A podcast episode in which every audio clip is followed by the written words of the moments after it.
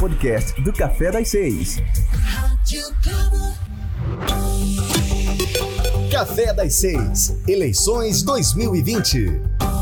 Agora sim, candidato Hilton Coelho, bom dia, tudo bem? Bom dia, Oswaldo. Uma alegria muito grande. Bom dia, Rita, que eu sei que vai acompanhar também. Estou aqui, tô... bom dia, candidato. eu quero saber. Eu quero saber da Rádio Globo. Eu quero saber do senhor como surgiu sua candidatura, o que lhe motivou a ser candidato a prefeito de Salvador nessa eleição. Ok, Oswaldo. Veja, é, minha candidatura surge de uma trajetória militante.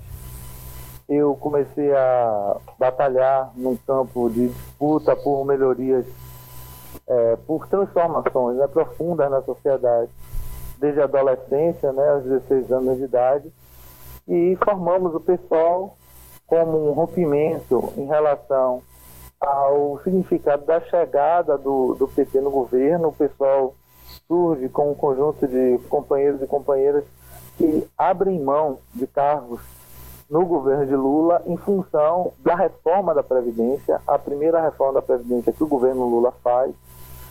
E em função é, dessa reforma nasce o PSOL, cobrando coerência política em relação ao governo que estava se estabelecendo e ao não ser atendido nessa, nessa cobrança, um conjunto de militantes formam um PSOL é aí que surge a perspectiva de nós disputarmos os processos eleitorais como representação num campo de esquerda é, e de lá para cá nós acumulamos é, eu tive um, um, consegui através do esforço da nossa militância garantir um mandato de vereador é, na Câmara de Salvador com a segunda votação praticamente colado com o primeiro. O primeiro teve a primeira votação ou teve 16 mil votos nós tivemos também 16 mil votos, é, um pouco menos, né?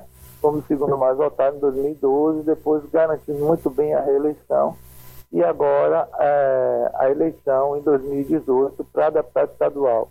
Tudo isso fez com que a militância considerasse que o nosso nome seria um nome é, significativo para representar esse campo de esquerda, que no caso não é apenas do PSOL, né? somos nós do os companheiros do Partido Comunista Brasileiro e, e os companheiros e companheiras da Unidade Popular.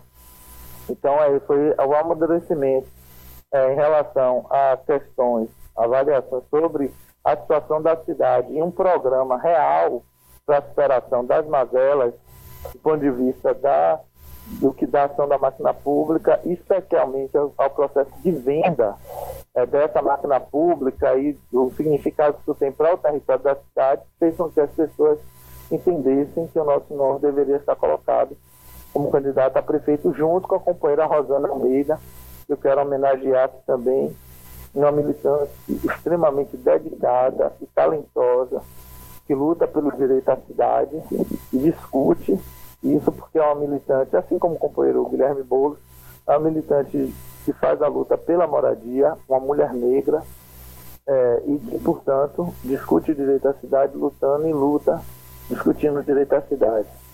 Então foi em função desses elementos que a militância entendeu e eu e a companheira Rosana, que é a nossa candidata a co-prefeita, não a vice, que vai estar à frente da gestão junto conosco, é, seríamos nomes credenciados para fazer essa representação. Candidato, que avaliação o senhor faz da gestão do prefeito Assemineto? Qual o principal erro e o principal acerto da administração atual? Bom, um erro, um acerto, que eu diria que tem um significado, daria um exemplo, foi a questão do isolamento, a garantia do isolamento social por um período na cidade de Salvador. Essa foi uma política correta, levada à frente pelo prefeito Assemineto, é, mas que deve ser relativizado principalmente em relação à contradição é, que a prefeitura, que o prefeito caiu ao estabelecer uma relação com o empresariado de, do transporte coletivo, passar o período da pandemia impondo à cidade de Salvador ônibus realmente lotados e transformando esse transporte coletivo num, num espaço de disseminação do vírus também. Mas a política de isolamento social, a outra parte do enfrentamento ao Covid, é, nos pareceu algo significativo, digno de nós. E do ponto de vista é, do erro na cidade de Salvador, é, eu elencaria o problema da educação, porque é um potencial muito evidente. Eu poderia falar de outros, na área de saúde também, na geração de emprego, mas eu vou escolher falar sobre educação, porque é muito evidente a opção política do prefeito Assemineto, da sua gestão, é, em impor um modelo de educação que não é minimamente consequente.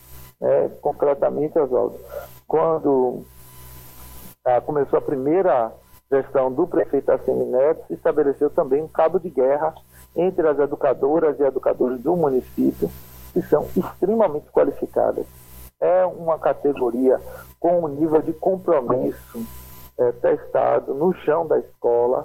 São pessoas que têm uma produção é, no, no, chão da escola que é tão significativa que milhares delas já fizeram trabalhos, inclusive de pós-graduação, ou seja, de pesquisa científica sobre as demandas da educação de Salvador, mas nada disso é aproveitado, porque a posição da prefeitura é impor pacotes é, que são externos. O que ganhou mais evidência foi o Alphabet, mas tem outros também, o do Instituto Ayrton Senna, né, que é, na nossa gestão vai pegar pistas da cidade de Salvador. Adoramos Ayrton Senna como, é, no auto, como alguém que nos representou no automobilismo, mas esse instituto é uma fonte de fraude que representa uma mediocrização da educação no nosso país. Então a prefeitura compra esse tipo de pacote que tenta impor tanto um material como uma formação é, e metodologia que não tem nada a ver com a cidade de Salvador. As educadoras já existiram, junto com todos os problemas ainda do ponto de vista estrutural, né, de maquiagem das escolas, tudo isso tem um problema de visão de educação que tenta ser imposta e que as educadoras resistiram. Né? Nós vamos acabar com esse cabo de guerra. Para nós, as educadoras e educadores do município devem estar na condução do processo.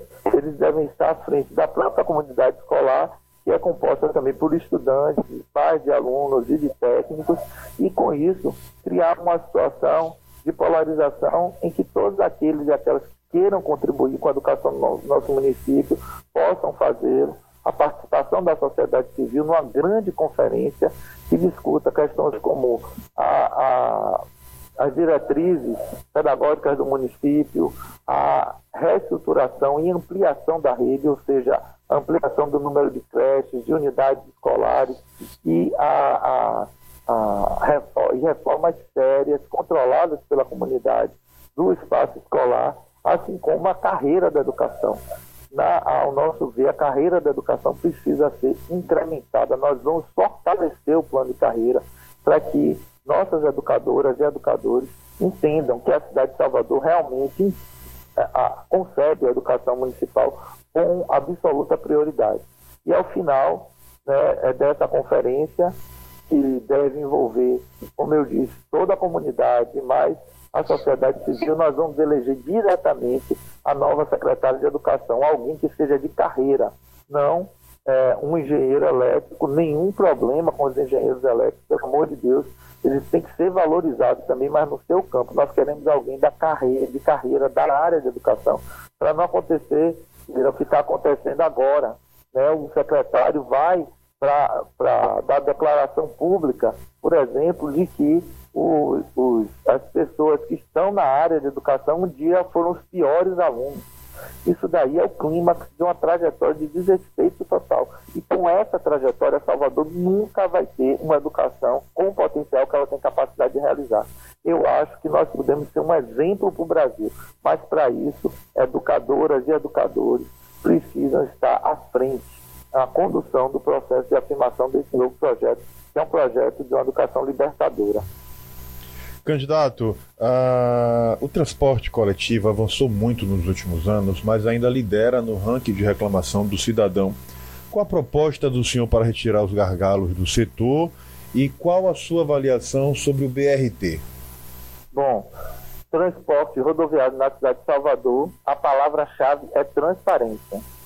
É, eu fui vereador, você sabe, Oswaldo, nessa cidade, você deve saber também, porque é alguém é um profissional da área de comunicação que tem envolvimento direto com a vida política dessa cidade, do ponto de vista institucional, que é, as empresas concessionárias, elas têm a concessão pública. Né? Elas não revelam as planilhas de gasto, de custo do transporte coletivo na cidade de Salvador. Então, isso daí é, pode estar revelado para o prefeito, mas a sociedade, inclusive a Câmara de Vereadores, né, que é o principal órgão de controle e fiscalização da, da cidade, ela não tem acesso esses dados. Então, a primeira coisa é isso, transparência. Se não der por bem, vai dar por mal. Nós queremos saber o que é esse gasto, o que é o lucro das empresas na cidade de Salvador. E a partir disso, a gente vai poder botar o pé no chão para ter uma relação com essas empresas que não seja uma relação de subordinação, como aconteceu agora, né, que o prefeito retirou parte da frota, autorizou a retirada de parte da, da frota, apinhando, né, espremendo a população em plena pandemia. Isso não pode acontecer. Essa, esse é um caso, é uma situação emblemática de como esse prefeito e tantos outros e outros estiveram subordinados a esse esquema aí das empresas. Isso na nossa gestão vai acabar. A, a concessão tem que ter transparência total. Nós propomos também a criação da Frota Salvador, é uma pequena frota para que a, a, prefeitura lide com os elementos do custo dessa produção concretamente. Claro que não vai cobrir a cidade de Salvador, mas é preciso que a prefeitura esteja no ramo para entender, para ter os dados concretos do que é isso. É, e precisamos também criar um fundo de mobilidade. É, o fundo de mobilidade que virá da contribuição dessas, dessas concessionárias, de um debate que a gente pode fazer com o empresariado em relação ao auxílio transporte, com vistas a gente estabelecer a tarifa zero na cidade de Salvador. Nós queremos implementar o tarifa zero é, para estudantes e para desempregados na nossa cidade. É, ao nosso ver, é possível, como se faz em outras capitais, realizar isso. É, então, Oswaldo, como eu dizia, o BRT para nós é um monstrengo do ponto de vista do paisagismo, todo mundo está vendo o que são aqueles elevados de concreto horrorosos na região do Iguatemi. Também do ponto de vista ambiental, tamponou dois rios, Salvador, pode lá na frente ter que fazer o que todo mundo está fazendo, todas as grandes cidades do mundo estão arrancando os tamponamentos que fizeram, fizeram dos rios, que ambientalmente é absolutamente condenável. Quem tampona um rio está sufocando a vida, o mundo todo já entendeu isso e está retirando. Salvador está colocando tamponamento nos rios e não resolve o problema da mobilidade, ou melhor, não contribui para resolver, porque é uma obra que corre em paralelo, é uma alternativa que corre em paralela, de maneira paralela ao metrô, né, e é, estimula a utilização de carros individuais, que é algo também completamente superado pela técnica hoje é, relacionada à questão da mobilidade urbana. Tudo isso está sendo premiado agora, muito infelizmente, com indícios em torno de 54 milhões de superfaturamento. Quer dizer, uma obra de um bilhão é que já na sua primeira fase já tem um indícios de 54 milhões de superfaturamento. Então, para nós, esse daí é um dos maiores exemplos de subordinação da prefeitura a interesses de empresas, de grupos privados, e é algo que não vai prosperar na minha gestão é, da companheira Rosana Almeida, com certeza. Quando nós formos agir em relação à mobilidade urbana na cidade de Salvador, nós vamos fazer uma grande conferência, Oswaldo. É preciso discutir todos os modais de maneira democrática com a sociedade civil, com os órgãos de controle, com as representações dos bairros. Salvador, a, a prefeitura fez o corte de um sem número de linhas de transporte coletivo, quando, quando o vereador nós colocamos uma alternativa, isso foi aprovado por unanimidade na Câmara de Vereadores, corte de linha, alteração de linha de, de ônibus dos bairros, só com audiência pública, só com o povo avaliando para ver se a, a, população entende que ela vai perder, ou se ela vai perder ou se ela vai ganhar com aquela alteração de linha de transporte coletivo. Que foi que a prefeitura fez, saiu cortando, inclusive, linhas que conduziam as pessoas da periferia para o centro da cidade de maneira generalizada uma vergonha essa postura autoritária e subordinada aos esquemas dos empresários de transporte de Salvador. Na nossa gestão vai ter democracia de fato, nós vamos implementar esse projeto, alteração de linha de ônibus só com audiência pública antes e depois para avaliar qual foi o resultado é, da, da alteração, para ver se a população confirma ou revoga essa alteração. Então é essa lógica que tem que ser implementada na cidade de Salvador e, e que tem que fazer uma grande conferência de mobilidade, inclusive trazendo o debate, por exemplo, sobre o nosso trem de subúrbio. É, vocês certamente têm notícia, Oswaldo, que o governador do estado, aí é já Rui Costa, mas com cumplicidade do prefeito, que precisaria estar gritando agora e defendendo a cidade, o governador Rui Costa está ameaçando, marcou a data para parar o funcionamento do trem de subúrbio, né? vai abandonar a população aqui, porque o trem de subúrbio tem o preço de, de 50 centavos, ele vai colocar um, outra, um outro transporte é, que vai custar R$ reais, então vai suspender o funcionamento do trem, elevando em oito vezes, vai sair de 50 centavos para R$ reais, é o novo transporte que ele vai colocar como alternativa temporária por dois anos de suspensão do funcionamento do nosso trem. Tudo isso para quê? Para arrancar os trilhos do trem, e vai, nesse sentido, nós vamos, Salvador vai ser retirada da malha ferroviária, que é um grande patrimônio do nosso estado. Para você ter uma ideia, uma ideia Oswaldo, essa malha rodoviária do nosso trem de subúrbio tem potencial de nos levar, por um lado, para o Maranhão e, por outro lado, para o Rio de Janeiro. O movimento Verde Trem, Trem de Ferro, com o Gilson Vieira, forte abraço, Marivaldo, comprovaram isso porque há anos atrás fizeram sobre trilhos de trem, fizeram um caminho de Salvador até o Rio de Janeiro. Nós estamos às vésperas de ver o governo arrancar Salvador é, dessa malha ferroviária. Nós vamos implementar um projeto que foi oferecido pela, pela Universidade Federal da Bahia, a modernização do trem de subúrbio. O que é isso? Religar Salvador, a baixo custo, a baixo custo, nós vamos religar Salvador com a região metropolitana, com parte do sertão e com o recôncavo baiano. As consequências disso são fabulosas, do ponto de vista social, do ponto de vista cultural e do ponto de vista econômico. É, mas de maneira imediata, nós precisamos falar contra esse absurdo né, do comportamento do governador Rui Costa, né, de arrancar os trilhos do trem, é, sepultando a possibilidade de nós termos um trem regional, como eu disse, com esse potencial enorme que eu coloquei aqui. Né? Então, é, precisamos de uma conferência que rediscuta transporte coletivo na cidade de Salvador. O transporte em Salvador é um dos mais caros. Salvador tem a terceira tarifa mais cara do Brasil. Quem pega ônibus nessa cidade sabe como é, são ônibus sujos, com barata. Essa que é a realidade. E não existe nenhuma transparência no setor. Para garantir transparência, debater transporte rodoviário, é, instrumentos como o BRT, a integração com o metrô e com o nosso trem regional, que se nós formos vitoriosos, vamos implementar na cidade de Salvador um moderno trem regional a baixo custo e com baixa tarifa, para fazer isso tudo só numa grande conferência de mobilidade urbana que a Frente Capital da Resistência, nós do PSOL, do PCB da Unidade Popular, vamos colocar em prática.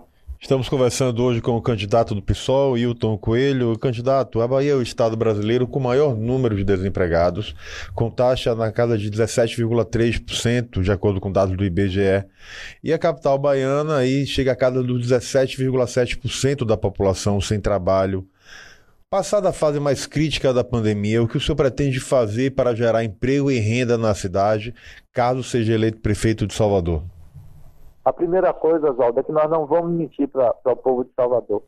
O prefeito Assemi Neto concorreu nas eleições de 2012, começou já mentindo para a população, tendo como aliado Bruno Reis, que depois na segunda gestão virou seu vice-prefeito e agora é o candidato dele, dizendo que ia enfrentar o problema do desemprego da cidade de Salvador. Em 2012, nós tínhamos 17, 17 não, perdão, 7,2% de desempregados na cidade de Salvador. E como você bem observou, em 2019, eu estou fazendo questão de ressaltar os dados de 2019, porque antes da pandemia, Oswaldo, nós já estávamos com 17,7%. Dados do IBGE. Então subiu de 7% para 17% de desempregados. É durante o trajeto das duas gestões do prefeito Assemi Neto. Isso acontece por dois motivos. Primeiro, e é o maior de todos, Oswaldo, é que nós temos uma política nacional que é geradora de desemprego. Porque hoje, nesse país, o grosso dos recursos vai para banqueiro, assim como a política econômica favorece ao lucro dos banqueiros. Repare que, mesmo no contexto da pandemia, os bancos bateram um recorde de lucro nesse país. É uma vergonha. O setor produtivo nesse país está completamente reprimido, principalmente aquele setor que gera mais é, é, distribuição de, de, de, gera mais postos de trabalho e distribuição de renda, que é o pequeno, microempresário e as cooperativas, né? o trabalho cooperado. Então, esse setor está completamente reprimido e quem está especulando, né, a agiotagem institucional está aí graçando nesse país. Né? Ontem, inclusive, o governo de Bolsonaro aprovou no Senado a autonomia do Banco Central. Gente, isso daí é um crime com, com o futuro desse país, que botaram os banqueiros para dirigir é, é, diretamente agora a política econômica é, Brasil, que já é o país que dá super lucro para banqueiros, agora vai aprofundar esse processo reprimindo a economia produtiva. Tudo isso com um apoio decisivo, com a condução do Democratas, que é presidido pelo prefeito Assemineto. Assemineto é presidente do partido que hoje viabiliza essa política de desemprego, de miséria, de falta de alternativa de sobrevivência da nossa população. Então, a primeira coisa é: Salvador precisa de um prefeito, de uma co-prefeita, como a companheira Rosana Almeida, que, que some com aqueles prefeitos, prefeitos, governadores que queiram se contrapor a essa política que gera desemprego no nosso país, que é aprofundada por Bolsonaro. E, e volto a dizer: o DEM é o principal partido hoje para apoiar as, a política de Bolsonaro. É a primeira coisa, a gente vai inverter esse sinal. Nós vamos ter uma liderança política que, ao contrário de apoiar a política do desemprego, a política dos banqueiros, ela vai apoiar a geração de trabalho com distribuição de renda. E a, o segundo fator é que, do ponto de vista da política municipal, o prefeito só persegue a população e desenvolve atividades produtivas, estimula, que, estimulam, que acumulam para a própria família dele. Foi publicado recentemente aí num grande veículo de comunicação nacional como existe uma relação, o companheiro Marcos Mendes tem falado sobre isso também, como existe uma relação direta entre os serviços da cidade e a família do prefeito e as famílias dos aliados do prefeito. Então isso é um absurdo e persegue a população que quer trabalhar em Salvador. A nossa proposta, primeiro, é fundar o primeiro banco municipal de Salvador, o Banco do Povo de Salvador para financiar as, as atividades econômicas populares. Com juros baixos, a gente vai poder fazer com que as pequenas atividades produtivas que acontecem em larga escala, pela criatividade do nosso povo na cidade, elas têm um apoio, elas já existem. Oswaldo, Salvador tem uma rede maravilhosa de malharias. Aqui na minha rua eu estou dando entrevista de Tacaranha, aqui no subúrbio ferroviário. Né? Aqui na minha rua tem uma malharia. O pessoal produz roupa, mas não tem apoio nenhum. Então, nós vamos estimular a atividade, atividade produtiva dos pequenos microempresários e principalmente das cooperativas. É preciso fortalecer o cooperativismo na cidade de Salvador. Vamos é, implementar o projeto que nós aprovamos na Câmara de Vereadores, uma usina de reciclagem por região de Salvador, porque Salvador produz resíduo sólido, que a gente chama é, de lixo, mas na verdade é resíduo sólido, numa quantidade enorme que não é tratada, que cria um problema ambiental, um problema de saúde pública, quando ele poderia estar gerando riqueza à população, os trabalhadores é, e trabalhadoras que são catadores e catadoras hoje ficam com uma renda mínima, muito, muito é, é, é residual desse processo que eles não prensam. Eles não têm direito de prensar o que coletaram. Nós vamos dar esse direito aos catadores e catadoras e vamos generalizar isso pelos bairros de Salvador, porque todo bairro de Salvador tem condição de fazer saneamento, fazendo a coleta seletiva e gerar trabalho e renda para a nossa população que está tão, tão empobrecida. Então, propostas como essa, é, como a renda básica permanente, que nós queremos implementar na cidade de Salvador, pegando o trilho das famílias que têm estudantes no, na, na, rede municipal, nós temos um cadastro robusto é, de cerca de 150 mil famílias que estão na rede municipal de Salvador que podem é, ser o caminho para a gente chegar às famílias mais vulneráveis da cidade, garantir a renda básica permanente, né, um apoio que nós queremos que se aproxime de um salário mínimo para todas as famílias nessa situação de vulnerabilidade, para a população em situação de rua, para a comunidade LGBTQIA. Então, é, é, apoiando essa situação da família e dos setores mais vulneráveis da população, parte da comunidade, né, LGBTQIA, que não é toda a comunidade, mas uma parte dela está numa situação de vulnerabilidade muito grande, por exemplo, apoiando dessa forma, nós acreditamos que nós vamos também aquecer economicamente, estimular o crescimento econômico na nossa cidade. Tudo isso nós queremos discutir no primeiro congresso dos trabalhadores e das trabalhadoras autônomas da cidade de Salvador. Porque, Oswaldo, eu tive muito contato, por exemplo, com os camelôs e com os ambulantes. Todas essas reformas que o prefeito está fazendo no espaço público está, estão acontecendo, e é importante que aconteça, mas elas não podem acontecer escorraçando o nosso povo dos espaços quando ele está tentando sobreviver. É isso que essa prefeitura está fazendo. Reforma o espaço e escorraça o povo, assim como escorraça do espaço do carnaval, por exemplo, para botar essa playboyzada aí, né, para lucrar é, com, com a, a, um grande evento, que é o Carnaval, e outros grandes eventos. Essa Isso é a nossa última acabar. pergunta, inclusive, candidato. Faltam nossa... cinco minutos para o nosso papo. É, uma vez eleito prefeito de Salvador, como o senhor vai lidar com a, com a, realização do Carnaval em 2021 e o que pretende fazer para reaquecer o setor de turismo, que teve uma queda de quase 40% na ocupação por conta da pandemia? Isso. Então é isso, nós precisamos ter o primeiro congresso dos trabalhadores e das trabalhadoras autônomas da cidade para é, redefinir, inclusive, a ocupação da, da, da, nossa cidade. Nós podemos ter espaços na periferia que sejam espaços é, que viabilizem que as pessoas não precisem gastar tanto para ir para o centro da cidade e consigam atividade, é, realizar sua atividade produtiva. Só para concluir, Oswaldo.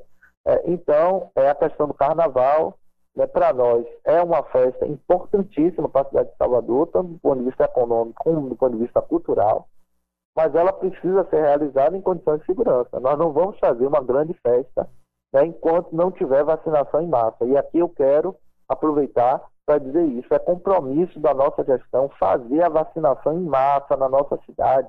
Nós estamos às vésperas aí de ver possivelmente uma segunda onda de contaminação da Covid-19 está acontecendo em todos os países que, que pensaram ter superado né, a Covid-19. Né, o Reino Unido acabou de aprovar um lockdown agora com a resistência do governo, mas que teve que ceder em relação à questão dos dados. Então a situação é muito grave. Nós precisamos ter garantia do principal direito das, das pessoas, que é o direito à vida. Então, carnaval só vai acontecer se tiver condição de segurança, e isso tem que vir com, as, com a vacina. Né? Então, nós queremos aqui, inclusive, Oswaldo, só uma janelinha, dizer que a saúde pública no nosso, nosso município está numa crise muito forte.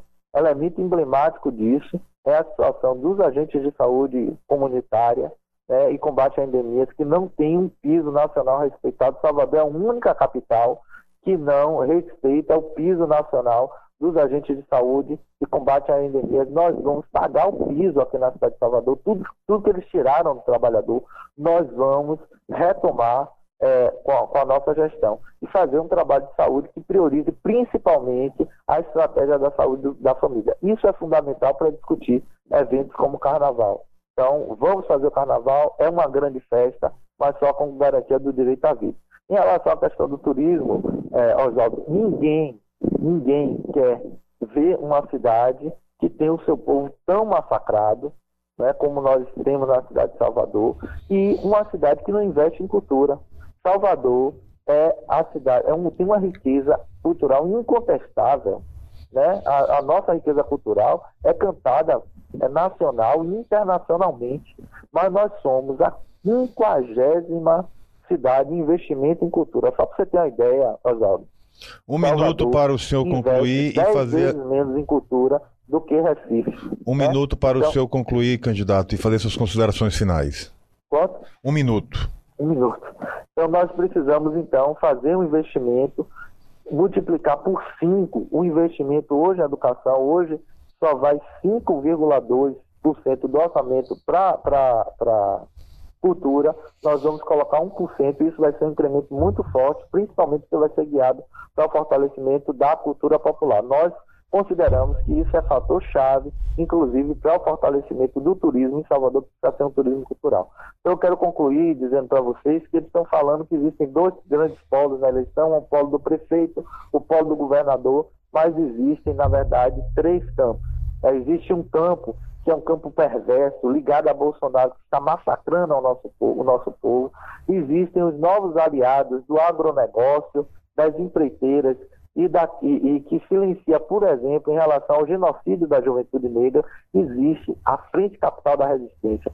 Eu e a companheira Rosana representando o PSOL, o PCB e a Unidade Popular, propondo um programa real de transformação, capaz de fazer jus à riqueza da nossa ancestralidade, de coragem, de, de criatividade e de luta. Nós somos a capital da resistência, precisamos nos colocar assim, fazendo enfrentamento, dizendo fora Bolsonaro Mourão, o enfrentamento a essa política nacional perversa e a, o combate a todas as posições que de alguma forma se alinham a isso, implementando um programa real na cidade de Salvador, por exemplo, com um banco do povo para fortalecer a, as atividades econômicas populares e mostrar que recursos têm que ir para gerar trabalho com distribuição de renda. Nós não podemos ter um país subordinado a banqueiros hoje. Essa é a nossa grande mensagem. Eu quero terminar, Oswaldo, pedindo voto também para as nossas vereadoras e vereadores. Escolham um vereador, uma vereadora da frente para votar, do PSOL. Nós temos uma bancada nacional que mostra o que é o PSOL, a melhor bancada do país, a companheira Sâmia Bonfim, o companheiro Marcelo Freixo, é, tantos deputados e deputadas que são referência hoje, é, Glauber Braga, enfim, uma grande bancada que é dividida 50% de mulheres, 50% de homens, né? então nós fazemos essa disputa em relação à questão da, da, da diversidade, uma bancada que tem é, companheiro com um companheiro é, Davi, que faz a disputa em relação à questão LGBT numa trajetória que reafirma a trajetória do companheiro Jean Willis. Então, o pessoal é um partido muito precioso. Por isso, eu te digo, vote nos partidos da frente, de esquerda, o PSOL, o PCB, a Unidade Popular, e particularmente, Obrigado, candidato. vote nos 50 para prefeito e vote 50 também para vereadoras e vereadores. Obrigado, Oswaldo. Foi um prazer estar aqui com você e com o público da Globo FM. Podcasts Rádio Globo. Realização Grupo Lomes de Comunicação. Siga a gente nas nossas redes sociais e até o próximo podcast.